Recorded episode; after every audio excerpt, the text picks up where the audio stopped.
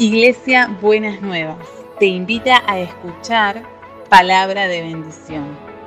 Escúchanos en www.buenasnuevas.org.ar. Estoy aquí. Hemos sido creados a imagen y semejanza de Dios.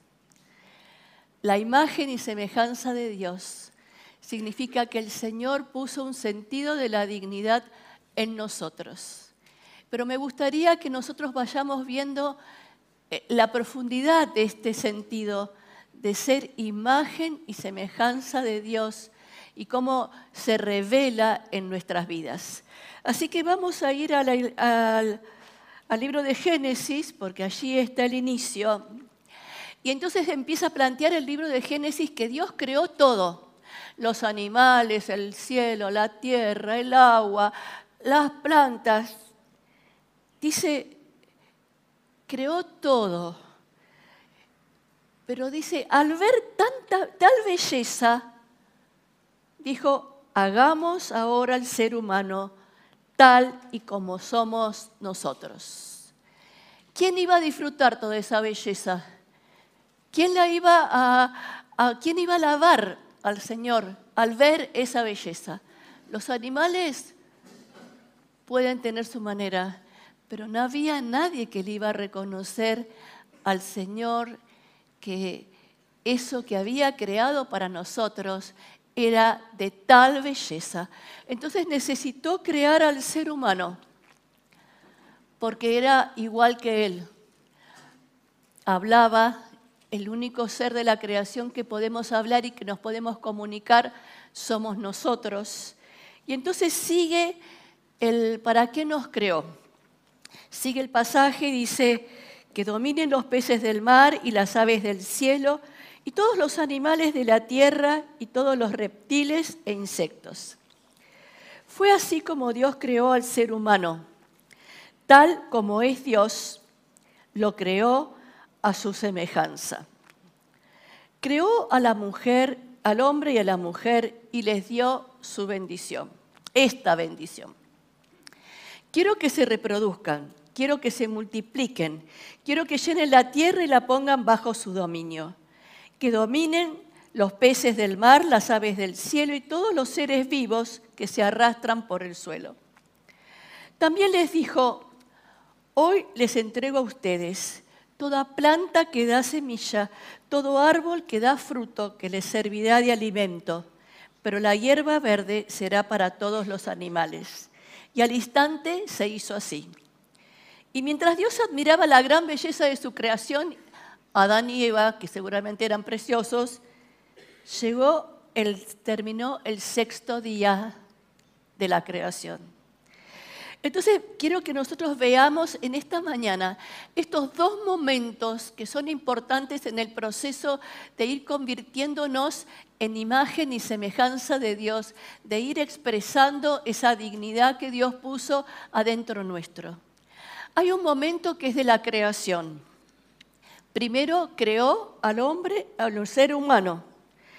Entonces, y le puso la capacidad tal como somos nosotros. Al ser humano en esa creación le puso la capacidad de ser la persona que Dios había creado, la persona que quería, esa humanidad que quería poner en la humanidad para que expresáramos la presencia de Dios.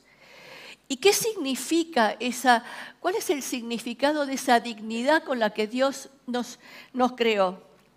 Significa que tenemos un alma espiritual y eterna. Significa que nos dio inteligencia, libre voluntad, creatividad, propósito, la capacidad de crecer, la capacidad de ser transformados a su imagen y la capacidad de reflejar la imagen de Dios para que otros puedan verlo, entre otras cosas. Y también les nos dio la capacidad de elegir. Usted no sé si se acuerda que cuando el Señor lo llamó a Jeremías, le dijo, antes que naciera ya te había yo elegido y te había escogido. Eso significa la semilla del poder ser la persona que Dios creó. Y con esto, este, la decisión que tiene el Señor, que nosotros seamos la persona que Él creó y que respondamos a su llamado, les quiero avisar algo. Si el Señor se, se le puso un propósito y seguro que tiene un propósito para su vida, deje de huir. Porque en ese sentido es una persona que no acepta un no como respuesta. Jeremías se excusaba, no importa, vos vas a hacer lo que yo te diga. Moisés se excusaba, no importa, vos hacer traeme a tu tío, lo que quieras, vas a hacer lo que yo te diga. ¿Acepta un no como respuesta? No. Entonces déjese de dar vuelta a la noria y póngase a, entender y a que, que el Señor le revele quién es el ser que Él quiere expresarse a través suyos. Entonces, la dignidad tiene que ver con el sentido del valor, con la que nos dio un valor a nosotros mismos. Nosotros somos personas valiosas y somos personas dignas no, no somos valiosos por lo que hacemos. Somos valiosos y somos dignos porque tenemos imagen y semejanza de Dios. No es algo que nos corresponda o que podamos construir nosotros, sino que ya vino con la creación. Ya vino con la creación y eso no se puede borrar. Le pueden pasar muchas cosas, pueden hacerle creer 80 mentiras. Pero la imagen y semejanza de Dios, quiero que recuerde esto, y el sentido de la dignidad. Nadie, nadie lo puede tocar porque vino de parte de Dios. Entonces, en este ser hay un valor, hay un llamado y hay un propósito. Y eso es lo que Dios fue haciendo con cada persona que la fue llamando. Le fue dando el valor, le fue mostrando el llamado y le marcó el propósito. Entonces primero era la creación. Nos rodeó, después vamos a ver el Salmo 8 de honor y dignidad. Nos dio el sentido de valor, nos dio la dignidad con todo ese contenido que significa ser digno y ser imagen y semejanza de Dios. Y después les dio la bendición. Entonces, dice, creó al hombre y a la mujer y les dio esta bendición.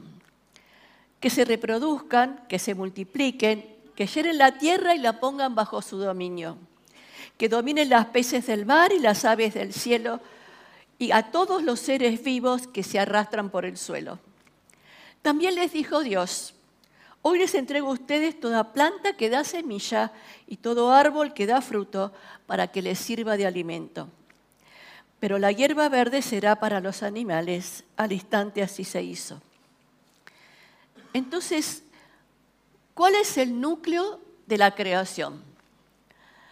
El núcleo de la creación tiene que ver con el amor de Dios al elegir crear el ser humano al crear, y el amor de Dios significa que nos, que nos dio este sentido de la dignidad, que nos da este llamado y que nos da un propósito para la vida. Pero ¿cuál es el núcleo de la bendición de Dios? El núcleo de la bendición de Dios es que lo capacitó al hombre y a la mujer con las capacidades y las herramientas para cumplir ese llamado para cumplir y desarrollar el ser que Dios quería expresar en esa persona. ¿Y qué significa? Y también les dio una tarea, ¿no es cierto? Les dio autoridad, les dio gobierno, les dio la capacidad de elegir, les dio dominio y les dio libertad. Los, creó, les dio el valor, los capacitó y después le marcó el propósito. Cuando el Señor, cuando Dios, el Señor puso al hombre en el jardín del Edén para que lo cultivara y lo cuidara, lo tenía que cultivar y cuidar, les dio esta orden. Puedes comer del fruto de todos los árboles del jardín, y, pero menos el árbol del bien en el mar. No comas el fruto de ese árbol, porque si lo comes ciertamente morirás. Entonces le marca el propósito, le marca los límites, pero también le da la responsabilidad de respetarlo. Es como decía Lenny, para los otros sí, pero para vos no. Esa es que el Señor marca esa ley adentro nuestro. Esa, ese cumplir el mandato de Dios, ser fiel a Él y respetar los límites que Él pone para nuestra vida. Pero ¿qué pasó después? Entonces, el Señor nos crea y el Salmo 8 lo expresa hermoso. Dice, Señor soberano nuestro, tu nombre domina toda la tierra, tu gloria se extiende más allá del cielo. Cuando veo el cielo que tú mismo hiciste, la luna y las estrellas que pusiste en él, pienso, ¿qué es el hombre? ¿Qué es el ser humano? ¿Por qué lo recuerdas y te preocupas por él? Pues lo hiciste casi como un Dios. Lo rodeaste de honor y dignidad. Le diste autoridad sobre todas las cosas. Lo pusiste por encima de todo. ¿Qué es usted? ¿Por qué Dios se recuerda y se preocupa por usted? Porque lo creó a su imagen y semejanza. Lo rodeó de honor y dignidad. Y lo puso por encima de todo. Creo que esta frase, ponerlo por encima de todo, que sea una marca, que sea algo que esté trabajando en su vida en este, en este tiempo.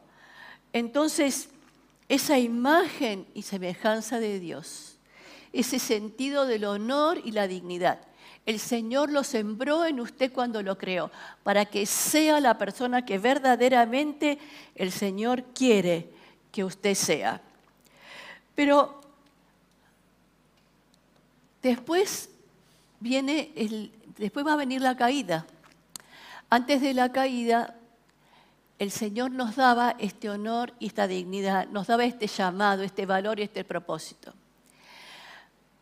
No sé si usted lo ha notado o ha tenido en cuenta, que nosotros en nuestra comunidad de fe, cuando usted quiere servir, no le preguntamos qué hace, qué quiere hacer. Lo que le preguntamos qué es, cuál es su llamado, qué puso Dios en su corazón porque no podemos servir haciendo. No nos creó para que hagamos, nos creó para que seamos. Y para que seamos tiene que responder al valor, al llamado y al propósito que Dios puso para su obra. Si usted piensa que está haciendo para agradar a los hermanos y para agradarlo a Dios, póngase a orar esta semana para cambiar de actitud porque usted tiene que ser la persona que Dios creó. Y si lo quiere servir, tiene que hacerlo desde el llamado y desde el propósito que usted siente que Dios puso en su vida cuando lo rodeó de honor y dignidad. Y entonces después viene la caída. Y con la caída aparece la desconexión del hombre con Dios, del hombre con la mujer, del hombre con la creación. Se desconecta de todo. Y esa, esa desconexión hace que Adán y Eva se desconecten de su ser. Ya había sido quebrado ese propósito. ¿Cuándo se quebró? ¿Qué significa la caída? Si yo les pregunto a ustedes qué significa la caída, estoy segura que ustedes me van a decir la desobediencia. Y es verdad. Pero para mí la caída significa algo un poco más profundo. Dios en, su, en, en, el sentido de la dignidad de Dios, la capacidad a las personas de elegir, de dominar y de gobernar. Cuando el diablo viene y lo tienta, ¿qué hacen Adán y Eva? Le entregan la capacidad de elegir, de dominio y de gobierno al diablo. Y esa es la desconexión. Entonces, a lo mejor no, no usted no, no, ha pecado como Adán y Eva, ¿no es cierto? No sé cuál será su pecado, todos tenemos alguno. Eh, pero el pecado o la desconexión o no es desconectarnos del ser que Dios creó y no poder desarrollar el ser que Dios creó. Entonces, ¿cuál es el trabajo del diablo? Y acá quiero detenerme un poquitito. La tarea del diablo es devaluarnos, devaluarnos como personas, devaluarnos en lo que hacemos, es devaluarnos. ¿Qué le hizo a Adán y Eva? Ay, la verdad que son unos ingenuos, se comen cualquier cosa. Vean si no lo pueden elegir, si les dio la capacidad de cultivar. ¿No? Primero los devaluó y le planteó la duda. Y después Adán y Eva respondieron a la duda. Entonces, quiero poner, ¿me podrías poner la placa? Em, Luisma, esto me parece que simboliza lo que quiero explicarles hoy. Es Mafalda, ¿no? Ella siempre es sabia, Mafalda. Prohibido pisar el césped, la dignidad no, Y quiero que veamos esto. No dejemos que nadie nos pise la dignidad, porque es imagen y semejanza de Dios. Es lo que Dios sembró en nosotros para que seamos las personas que Dios quiere. Entonces quiero ver, quiero pensar en algunas, en algunas situaciones que el diablo usa para, eh, para devaluarnos y qué afecta cuando Él nos quiere devaluar, quiere devaluar la creación, la imagen y semejanza de Dios. La primera que les quiero decir es sentirnos humillados. Cuando una persona se siente humillada, puede ser humillada por, otra persona, humillada, de vivir una situación humillante, ¿no es cierto? Eh, muchas veces los maestros, eh, los líderes, humillamos a las personas. Si usted se ha sentido humillado por mí o por alguno de nosotros en la comunidad, yo le pido perdón y le pido que venga y me diga qué fue lo que pasó, que, que se sintió humillado y humillada, porque quiero reconocerlo y pedirle perdón. ¿Qué rompe la humillación?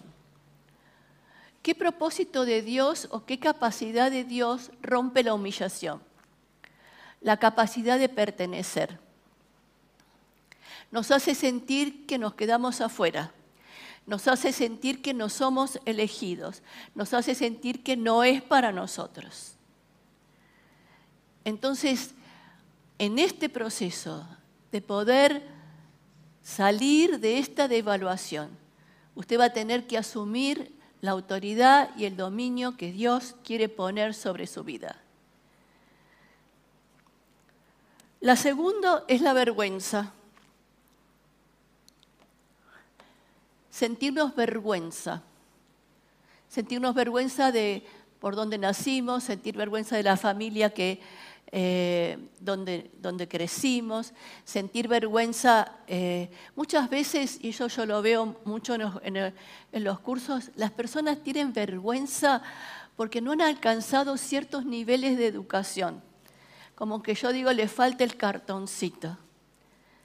El cartoncito no lo hace digno, no lo hace mejor o peor persona. El cartoncito no le otorga valor a usted. Usted puede estudiar por el valor que Dios puso primero en usted. Entonces no se crea las mentiras que no es para usted. ¿No es cierto? Que empiece a creer la verdad de lo que Dios puso.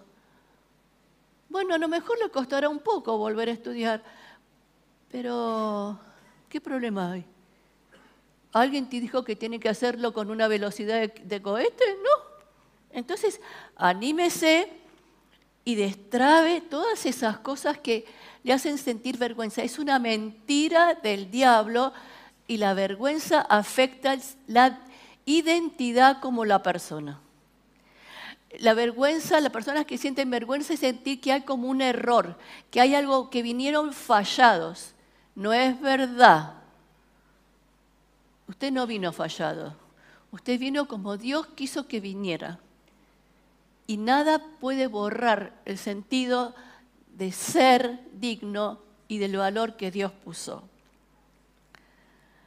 Otras veces son los juicios que han hecho para nosotros, sobre nosotros. Ay, querido, a vos todo te cuesta tanto. Entonces, ¿cómo anda esa persona por la vida? Buscando lo que le cuesta. ¿No es cierto? O, ay, este es un vago. Bueno, no se lo dicen una sola vez, ¿no? Se lo dicen varias veces. Entonces, ¿qué hace el vago? O es vago, total, yo, cualquier cosa que haga siempre voy a ser vago, o vaga, ¿no? Eh, o se mata para mostrar que no es vago. Entonces, y como eso yo le podría dar inútil, torpe, eh, desagradecido, parezco Germán yo acá. Em, no sos agradecido con, con, todo lo que yo hice por vos. ¿No? No, tenés, no sos agradecida. Entonces ando por la vida sintiendo que, ay, cómo me cuesta agradecer. Me cuesta verlo también, porque como me pusieron el filtro de desagradecida, entonces eh, no puedo ver lo que el otro me da con gratitud para agradecer. Lo veo, bueno, es lo que me da, es su responsabilidad, qué sé yo. Si es mi mamá, bueno, es lo que tiene que ser como mamá, ¿no? Si viene con plus, es otra cosa, pero es lo, es, lo que le corresponde, si es madre, ¿no? Entonces, no, no fijémonos, lo que afecta es la verdad sobre la cual construimos nuestra vida y nuestro ser. Entonces, fíjese usted, y a veces son las conclusiones que sacamos con cosas que nos han dicho, pero otras veces son conclusiones que sacamos nosotros sobre nosotros mismos. Yo soy un desastre. Entonces, ¿qué hace por la vida? ¿Cómo pasa por la vida? Haciendo desastres. ¿Por qué? Porque el, orden, la disciplina, las buenas decisiones no son para usted. Porque usted es un desastre. Y usted es fiel a esas etiquetas en vez de ser fiel a la verdad de lo que Dios dice para ustedes. Otras veces son las exigencias que los demás ponen para sobre nuestra vida. En este tema de las etiquetas, muchas veces, y quiero que usted vaya fijándose que cada uno de estos puntos, que son solamente enunciativos, pueden haber muchísimos más, trabajan devaluándolo como persona. Y la otra son las exigencias que ponen sobre nosotros. Muchas veces en la familia eh, hay hijos o hijas que sienten que tienen que compensar cosas que les han pasado a los padres. Entonces, o mandatos que los padres le han, eh, le han impuesto. ¿no? Eh, yo trabajé con un señor que los padres habían impuesto que él cuidara de ellos cuando, eh, cuando eran mayores y hablaron con los hermanos para que renunciaran a la herencia y le dieran al hombre la casa de la familia porque él los iba a cuidar. El hombre fue un soldado cumplió perfectamente. Cuando los padres se murieron, empezó con ataque de pánico. Pero ¿cuál era el pánico? Que se le había acabado el libreto. Entonces, cuando usted le exige al otro ser lo que el otro no es y no ayuda a que la persona sea, descubra. Es una tarea de los padres, de los líderes, de los pastores. Tenemos que ayudarle a la persona a descubrir sus capacidades, sus dones. Y usted lo pone en la, en la exigencia. Usted le quita el propósito y el llamado para su vida. Y lo devalúa como persona. Y siente que su tarea es, ahí se pone en complacer a los otros y no, no se dedica a cumplir, a buscar qué es lo que Dios quiere para usted porque lo angustia y entonces para salir de la angustia, como la exigencia es más fuerte, entonces mejor que no piense, mejor que piense. Otras veces por el estado civil. Si es soltero, porque le falta algo. Si está separado, y bueno, también, ¿no? Eh, si tiene hijos, porque mira cuántos. Si no tiene, eh, bueno, ya hace mucho que están casados, no sé qué le pasa. ¿no Entonces nos hacen sentir menos porque no respondemos a las expectativas de los demás o de la sociedad. Y en realidad el Estado civil es independiente de su sentido de la dignidad. Usted soltero, casado, separado, viudo, juntado, lo que sea, usted es digno porque Dios lo hizo digno. La dignidad no se la da tener marido, la dignidad no, no, se la dan, no nos da otra persona la dignidad. La dignidad la tenemos adentro nuestro y muchas veces esperamos que el sentido de valor nos lo devuelva una persona. Y nosotros podemos remostrar a las personas con la honra que son valiosos, pero el valor de, usted no puede depender de mí para sentirse valioso. Usted tiene que sentirse valioso porque usted es valioso, porque Dios lo hizo valioso, porque lo hizo digno. ¿Vamos comprendiendo? Otras veces los rechazos nos afectan, la verdad es la capacidad que Dios pone en nosotros de ser amados.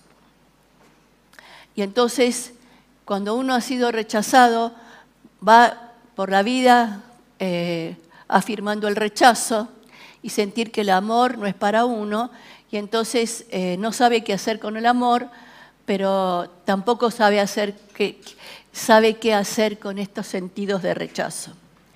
Y los abusos, todo tipo de abuso, afectan la honra de la persona. Se llevan el sentido del honor, devalúan el honor que Dios nos puso a nosotros como persona. Y usted fíjese, la violencia de la misma manera. Son todas cosas que están instaladas tan fuertemente en la sociedad que no somos conscientes que nos están devaluando y no somos conscientes de que tenemos que tomar la autoridad que Dios nos dio para romper esas devaluaciones y que empiece a surgir y que empiece a salir la persona que Dios creó. Hay personas que, a veces sienten que si lo tratan al otro como si fuera un gusano, se sienten más fuertes. Bueno, la verdad, usted es tan débil que necesita tratar al otro como gusano. No se deje maltratar, no se deje de evaluar. Eso es lo que vos pensás. Pero ¿sabés una cosa? A mí el Señor me hizo digna y valiosa, con sonrisa. ¿No? Entonces tiene que empezar a resistir esas devaluaciones, porque Dios no la creó para que sea devaluado, Dios lo creó para que, como dirían, se dice ahora, para eh, empoderarlo, digamos, para que saque a relucir el verdadero ser que Dios creó. Esa es su tarea en este tiempo. Entonces, em, muchas veces en el afuera nos pueden hacer sentir las cosas, pero nosotros sabemos que Dios nos dio dos cosas la capacidad de elegir y autoridad. Entonces, usted ahora tiene que tomar conciencia que Dios le dio autoridad y la capacidad de elegir. Cuando venga alguna persona a devaluarlo o a devaluarla, ¿usted qué hace? Separa en la autoridad y la capacidad que, que Dios le dio de tener autoridad y elegir. Y resiste y rechaza eso porque no es lo que Dios quiere traer para su vida. Dios quiere traer para su vida, desarrollar su sentido del ser, desarrollar eh, el llamado que tiene para usted y sentir que usted puede andar por la vida y todo lo que se le puede ocurrir lo puede tener. A veces tenemos que encontrarnos con no. Yo le cuento a uno. Pero eso no me quita la dignidad, ¿no? Ya, ya lo aclaro desde antes. Una de mis frustraciones es no poder dibujar. Me encantaría dibujar. Pero yo más que la casita y el, árbol, no puedo hacer. Entonces, una vez salió un libro que se llama Cómo dibujar con el lado derecho del cerebro. Entonces dije, bueno, por ahí está la clave. Me compré el libro, me empecé a hacer los ejercicios, ni con el lado derecho. ¿Entiende? Entonces, eso es un límite que tengo como persona, pero no me hace ni más digno ni menos digno. ¿no? En este siento que todo lo podemos hacer, sí, pero reconozcamos los límites de nuestras capacidades, ¿no es cierto? Entonces, por eso somos cuerpo y por eso somos eh, complementarios unos con nosotros, pero no pongamos fuerza en, un límite que no es el que Dios nos pone. Ahí tiene que poder entender. Entonces Dios nos dio poder y autoridad. Y pasan cosas en la vida, seguramente le habrán pasado a usted, que quieren devaluarnos, quieren hacernos sentir que, eh, que lo que nos pasa nos está quitando la dignidad. Nos está quitando el sentido, como, no sé, la presencia, ¿no es Betty? ¿No? Eh, Ustedes se acuerdan que yo les conté que no sabía si venir a la iglesia con el corsé o sin el corsé, porque parecía que el corsé me quitaba dignidad, y hasta que el Señor me mostró que, que no, me, no me quitaba dignidad y que podía estar con corsé, sin corsé, con faja, sin faja, con bastón, sin bastón, pero eso no quitaba la persona que Dios creó. Y eso tiene que poder sentir usted para poder tener autoridad sobre su vida. Y entonces le pedí a Betty que ella compartiera un testimonio que ha estado eh, viviendo en este tiempo. ¿Te animas a venir, Betty? Y que creo que sintetiza lo que quería expresarles en esta mañana. Hola, Betty. Primero te doy un besito un roto para un descosido, así que... Buenos días. Em, bueno, lo que él ha leído ha, sido como un resumen de mi vida, pero bueno, Dios se ha propuesto cumplir su propósito y bueno, me llevó a la instancia de, tener que pasar por una cirugía. A veces el temor de, de, la muerte es lo que nos ayuda a vivir, ¿verdad? O sea, cuando hay una declaración de que algo termina, parece que ahí tomamos conciencia que teníamos una vida. Y creo que ese es el sacudón que necesitamos a veces. Fuimos creados a imagen de Dios y cuando llegamos al Señor y conocemos a Jesús y todo es tan lindo y todo suena, ¿no es cierto?, a, lo mejor para mi vida, pero la vorágine de ir buscando al Señor nos va dejando con restos dentro de nuestro ser, a lo cual no fuimos llamados a tener. Pero estamos tan empeñados en hacer lo que Dios nos mandó, supuestamente, que nos olvidamos de ser lo que Dios dijo que éramos. Y a mí me pasó. Yo hace ya 10 años que congrego, amo mucho a mi Dios, lo amo con todo mi corazón, pero ¿saben qué? En este tiempo entendí de que no me amé como el Señor me dijo. Y el Señor me dijo que tengo que amarme para amarte porque no se cumpliría el propósito, el mandamiento del Señor para mi vida. Y también recordé que hace unos años atrás tuvimos una reunión de mujeres donde, wow, Señor, eres fiel porque... Un retiro, ¿te acordás? Tuvimos un retiro. y yo fui muy... Ay, porque iba a acompañar a una hermana. Yo no iba por mí, yo iba por la hermana. Entonces fui y acompañé a la hermana, wow. El problema era que era yo y que terminé siendo yo ministrada. Había empezado con alopecia, con lagunas mentales, empecé con, me agarró la famosa culebrilla, empezó con un estado de estrés donde no importaba porque el cuerpo aguanta, como quizás a muchos de ustedes, o quizás muchos de nosotros tenemos estrategias para enfrentar los problemas y para decir ciertas cosas. El tema es cuando el Señor te dice, basta, se terminó. Acá tenés un diagnóstico y este diagnóstico es terminal. Justamente hoy, un 16 de agosto, terminando la secuencia de los 40 días de ayuno, un diagnóstico médico me diagnostica cáncer bilateral y después de los tratamientos era el peor, era malo, era no hay vuelta atrás. Pero en mí había una paz y una secuencia que no podía comprender el sentido de mi tratamiento, porque mi tratamiento era físico y Dios me había dicho que no era para condenación.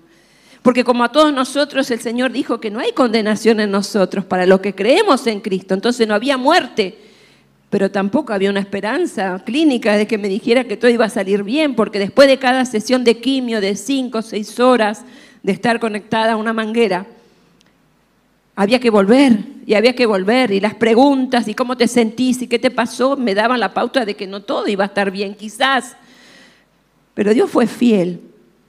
Y cuando la doctora me dijo en tu segunda sección se te va a caer el pelo, vas a tener que pasar por una secuencia física. Hasta el principio no lo habíamos visto, es como que bueno, el Señor es bueno, me fortaleció, ¿qué es esto? No es nada, es una cirugía, soy fuerte, me paro. Pero cuando me miré en el espejo, me di cuenta que no tenía dignidad. Porque la palabra de Dios dice que si aún un cabello de tu pelo se caiga, lo permitiría. Y yo le dije, Señor, ¿por qué? ¿Por qué se me cayó todo? ¿Por qué, Señor, me tengo que ver al espejo y no reconocerme aquello que tú me dijiste? No me diste una dignidad física, me hiciste linda, me vi linda en un espejo, pero ahora no me gusta lo que veo. Y eso me dolió. ¿No me dolió la cirugía? No me dolió el que esté parte de un proceso, de que mi vida quizás no va a ser igual que antes, voy a tener que tener cuidado, voy a tener que tener una dependencia. Pero me molestaba verme así, porque a la gente no le gusta vernos así. Las personas que nos ven no nos ven así. Cuando es físico y se dan cuenta, te tienen lástima. Te dicen algo habrás hecho. ¿Qué hiciste en la vida? ¿Qué no te preocupaste por hacer en el Señor, porque a veces nos volvemos religiosos. Pero el Señor me decía, no hay condenación, es mi gloria. Pero no mi gloria para que solo los demás crean, sino para que tú me creas. Porque yo te hice a mi imagen. Yo te hice con un propósito para mí, para que me dé la gloria, para que me honres, para que me ames. Y para que después de que seas esa princesa que el Señor me dice que soy para Él, pueda hacer algo por alguien. Pueda amarme yo para que te ame. Pueda decirle, como digo hoy cada mañana, Señor, mira cómo han llegado mis hermanos, quizás están pasando por situaciones parecidas. Señor, no los dejes pasar por esto porque no es bueno. No es bueno. Quizás tu familia, quizás tus hijos, quizás una enfermedad, quizás el que no tengas ganas de vivir, quizás la frustración, las frustraciones de, lo que no lograste. Pero mira, Dios tiene contemplación y Dios tiene un propósito, aún con lo que no lograste, porque como dijo Elba, la palabra que el Señor me dio cuando recién lo conocí, me dijo, ya no te llamarán la desechada, ya no tendrás más vergüenza. Y yo sentí esa vergüenza cuando me miré en el espejo. Pero el Señor ha usado eso para que cada día lo busque, para que cada día me refugie en Él, para que cada día pueda entender que es un día a la vez, que es su presencia en mí, qué es lo que Él quiere hacer y no lo que yo creo que tiene que hacer. Por eso le doy gracias, le doy gracias porque el testimonio no está en poder llegar a tener algo físico para que Señor, no, la gloria de Dios está en querer rescatarte todavía de aquello para lo cual todavía soy prisionera. Y cada día me cuesta, mis hermanos, cada día me cuesta, pero sé que Dios hará su obra en mí. Betty, Decinos de cuánto eran los tumores, qué te dijo la, médica y qué pasó con tu hija. Eh, el diagnóstico de mis tumores fue a través de una ecografía eh, de imagen. Eh, no hubiera salido en otro estudio. Yo tenía dos tumores, de lo cual nunca tuve sensación, nunca tuve dolor, nunca tuve ninguna secuencia. El del lado derecho era de 30 centímetros y el del izquierdo era de 12 centímetros, por lo cual llamaba la atención de que no haya habido molestia en mí, ni siquiera alteración. Pero todo esto sirvió porque, ¿qué mamá o qué papá no ora por sus hijos? ¿Qué mamá, aún no estando en, en la iglesia, ve que sus hijos se pierden? El alcohol, las drogas, las malas decisiones. Y quizás yo también. Mis rodillas se doblan por mis hijos, por mi generación, la que Dios me prometió que iba a bendecir. Pero la gloria de Dios está en todo y en cada situación. Y así como Él me dijo, yo di a mi hijo por ti, yo entregué la vida de Jesús por ti, también no me costaría que tú sufrieras por lo que me estás pidiendo. Así que la que me acompañó siempre mi hija, y mi hija está estudiando medicina, por lo cual yo no podía engañar con ningún estudio, porque ustedes saben que las mamás solemos disfrazar nuestro, porque somos superdotadas, porque bueno, ya voy a morir, total, bueno, pero que nadie sufra. No, no es que sufra, es que conozcan lo que Dios hace. Y siempre hablo de Dios. Y cada vez que mi hija me acompañaba me recordaba, mamá, pero tú dijiste lo que Dios te dijo, pero tú dijiste, mamá, que Dios te iba a sanar, pero tú dijiste. Yo declaraba palabras que ella sí las estaba tomando. Cuando fue el proceso de mi alta, donde me dijeron que yo ya no tenía que volver porque era sana, porque ya no había tratamiento, terminé mi quimio y ahora simplemente es controle. Mi hija me acompañó a una reunión de oración que teníamos y nació de ella acompañarme. Y ella eh, siempre me acompaña. Pero yo la verdad que esto valió la pena, claro que valió la pena. Y va, va, a volver a valer si lo tengo que pasar. Cuando hicieron el llamado, ella pasó al frente. Me dijo, quiero entregar mi vida a Jesús. Quiero entregar mi vida porque yo he visto lo que Dios hizo en la vida de mi mamá. Porque cuando mi mamá salió anestesiada, no la podíamos despertar y, yo pensé que le pasaba algo y mi mamá me dijo, yo estaba en un valle de flores, era un lindo campo, había perfumado, había mucha paz. Y ella me dijo, mamá, yo fui a buscar a la Biblia y estaba en el Salmo 23 donde estabas. Así que, ¿hay algo imposible para Dios? No. ¿Hay algo que realmente Dios no puede hacer? No. El tema es poder creer que Él está con nosotros donde estamos pasando que a través de la Biblia tenemos testimonios de cada uno de los que han pasado y que han sufrido y que han estado, pero siempre el Señor estuvo. Y creo que ese es el tema de este tiempo, poder creerle a Dios en cada situación y que de eso somos victoriosos. Amén, gracias.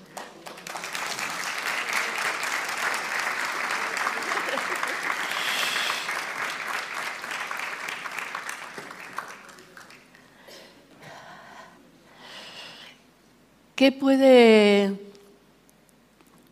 tapar la dignidad? Nada. Nada puede ocultar lo que Dios quiere. Pero hay dos cosas que quiero que rescatemos de el testimonio de Betty, después vamos a entrar en un tiempo de oración. Y es ella estaba haciendo cosas en la iglesia. Estaba sirviendo pero no desde el propósito y desde lo que Dios le estaba llamando en ese tiempo. Ella vivió respondiendo a las exigencias de los otros, hasta que el Señor le dijo, quiero que te ocupes de vos, porque si no te ocupas de vos, yo no me puedo ocupar de vos, de alguna manera. Entonces, piensen esta mañana. Usted es imagen y semejanza de Dios. Usted está rodeado de honor y de dignidad. Usted, su ser está tratando de cultivar su ser, descubrir cuál es la persona que Dios creó para funcionar de acuerdo al llamado y al propósito? ¿O estuvo haciendo para quedarse tranquilo o tranquila. Entonces quiero que el Señor nos llama en este tiempo a que reflejemos la imagen y semejanza de Dios, creamos, vivamos con ese sentido de la dignidad del valor, pero que también se exprese en las decisiones que tomamos, se exprese en, las conclusiones que sacamos sobre nosotros mismos, se exprese en este, esta batalla entre la mentira y la verdad, ¿qué vamos a creer? El Señor le dio autoridad, le dio dominio y le dio la capacidad de elegir. Usted tiene que elegir qué es lo que va a elegir en cada momento de su vida. Oramos, Señor, vos nos llamás en este tiempo a ser las personas que vos creaste, a descubrir la persona que vos creaste en cada uno de nosotros. Señor, pero las circunstancias de la vida han querido venir a devaluarnos, a borrar esa imagen y semejanza de Dios, pero sabemos que y entendemos que es una mentira. Si usted ha vivido engañado o engañada en este tiempo, pensando que no es una persona digna, culpándose de sus decisiones equivocadas, siguiendo, haciendo elecciones equivocadas en base a esa creencia errónea, traiga esa situación delante de la presencia del Señor. Dígale, Señor, viví equivocada. Te serví equivocada basándome en el hacer y no en el ser. Dígale al Señor que quiere descubrir la verdadera persona que Él puso en usted, para que la verdadera persona que puso en usted pueda expresar y pueda expresar la imagen y semejanza de Dios. Señor, esas mentiras tráigalas en la cruz, porque la cruz se destruyen. Y la cruz, el Señor le quita el poder y el dominio sobre su vida. Y levantamos la verdad, la verdad básica. Somos imagen y semejanza de Dios. Somos dignos y estamos rodeados de honor y dignidad. Que podamos vivir, Señor, de acuerdo a esa dignidad de acuerdo a ese sentido del valor y que podamos utilizar la autoridad que nos diste, que nos equipaste para resistir las mentiras que el diablo quiere enredarnos. Señor, el Señor está rompiendo mentiras. El Señor está desarmando la cabeza como una enredadera, como un ovillo todo complicado. Está limpiando oscuridades a la luz de la palabra de Él.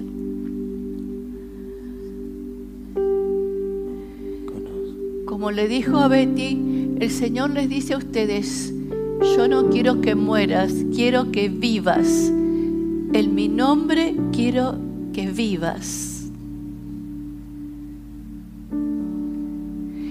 Usted ha sentido en este tiempo que hay cosas que han quedado muertas para usted, que ya son del pasado, que no pueden reflotar, el Señor dice, no está muerto, está dormido. Que el poder de la resurrección descienda, Señor, en esta, en esta mañana, entre nosotros y entre los que nos están viendo por, por en YouTube, Señor, el poder de la resurrección, para que resucite lo que está muerto, para que resucite todo lo que nos negamos a hacer por temor, por angustia, por, por inmadurez. El Señor lo quiere resucitar. El Señor está resucitando el verdadero ser que creó en usted. En el nombre de Jesús. En el nombre de Jesús. Amén y amén.